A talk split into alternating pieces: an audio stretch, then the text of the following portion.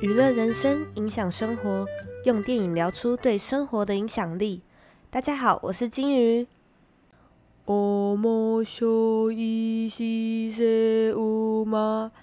大家有没有整个毛骨悚然的感觉？今天呢，我想要跟大家聊的电影呢，就是近期充满话题、荣登二零二二首部破亿票房台湾电影，也是号称台湾恐怖片的天花板——台湾鬼片《咒》。我最近的 IG 啊，整个现实动态都被这部恐怖片洗版了啦！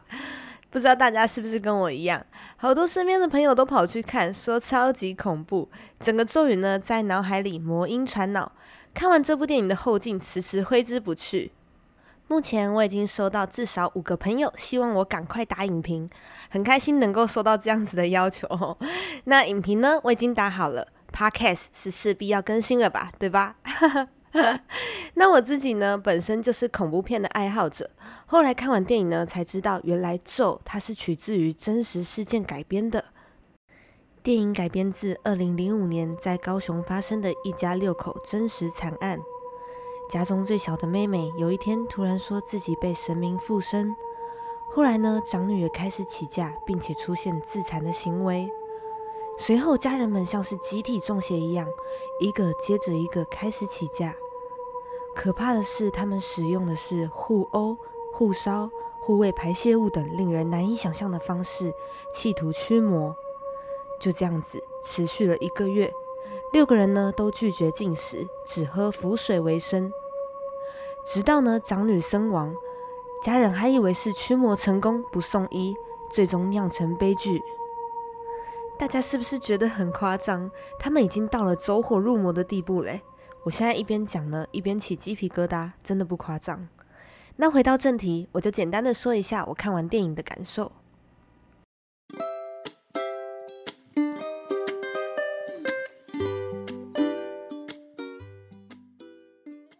先来简单的介绍一下电影的大纲。女主角诺南和男友阿东等人组成一个灵异直播的探险队。到处呢去闹鬼的地方拍摄影片。就在六年前，他们闯入一个被封印的地道，触犯了可怕的禁忌，导致周围的人呢都发生了不幸。唯一幸存的女主角也开始产生了精神的异常，导致失去对女儿的抚养权。六年后呢，她将女儿朵朵接回家照顾，但是朵朵开始出现一连串诡异的行为，看到了不该看的东西。诺南他为了要拯救女儿，决定冒着生命危险找出关于诅咒的秘密。整部电影呢，它是使用实录的手法拍摄。这种实录的拍摄手法啊，是从一九九九年的电影《恶夜丛林》开始的，模拟纪录片的形式。成本虽然非常的低，但是却创下了惊人的票房。后来像是《鬼病院》《萨满》都是使用这种手法拍摄的，会给人一种莫名的真实感。那咒这部鬼片呢，有一个我觉得很值得称赞的地方，它使用这种实录的手法啊，竟然不会让人家觉得很晕，有晕眩感。因为这种实录的手法拍摄，很多鬼片呢，为了要营造那种手持的真实感，他们都会很晃。像是我在看萨满的时候啊，我看到后面真的是头昏眼花，那个镜头一直晃，一直晃，而且还会有一种就是不合理的想法，就会觉得哎。怎么都已经到这个临头了，你还有心情拿着摄影机呢？这种想法就会不断的出现。但是呢，在《咒》这部电影当中，我觉得他把这个部分处理的很好。这部电影最特别的地方是运用了视觉暂留，还有视觉错视的效果，来加深那句魔音传脑的咒语和符号，非常的新颖前卫，以民间供奉的邪神信仰作为开端。台湾恐怖片呢，很擅长将故事结合在地的本土民俗传说。身为台湾人呢，看的是非常的有感。那对我来说，恐怖程度其实没有想象中那么恐怖。以台湾恐怖电影来讲，吴康仁主演的《失忆》，还有之前很夯的《女鬼桥》，对我来说会更恐怖一点。可能是因为我比较害怕长相恐怖的长发女鬼，还有突然冲出来的那种 jump scare 突发式惊吓。但是，但是，做的气氛和音效营造的非常好，代入感极强，互动性很高，不知不觉呢会跟着角色一起比出手势。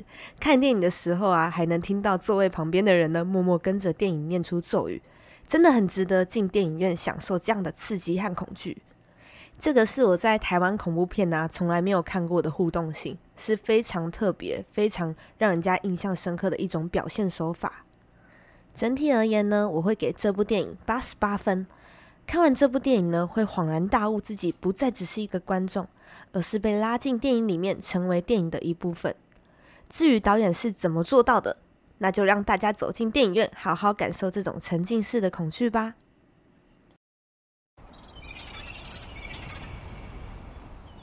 影响生活，在《咒》这部电影中呢，就是因为有一群人供奉了邪神，相信了邪教，导致一连串的悲剧发生。而《咒》这部电影呢，所改编的真实案件就是如此。我们可能会觉得很扯，难道身边都没有人能够劝阻这些不正当的行为吗？那些人怎么会相信这些东西呀？头脑是不是坏掉了？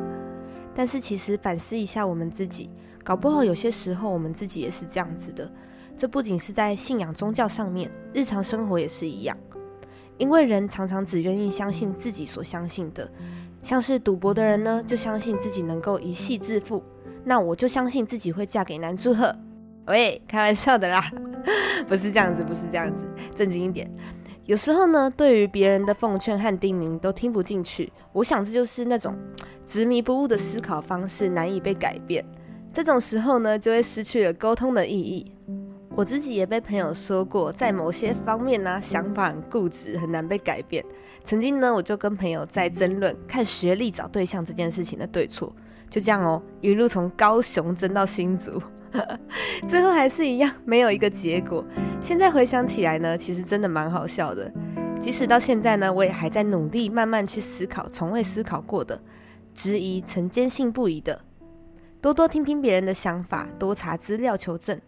不要只想着要把自己相信的正确价值观要拿来说服别人，或许能够从不同的角度去发现事情的另一个面相。我努力这样子告诉自己，也告诉你们，希望我们都能够一起变得更好。好，那讲到这边。大家今天有没有发现我的声音很沙哑？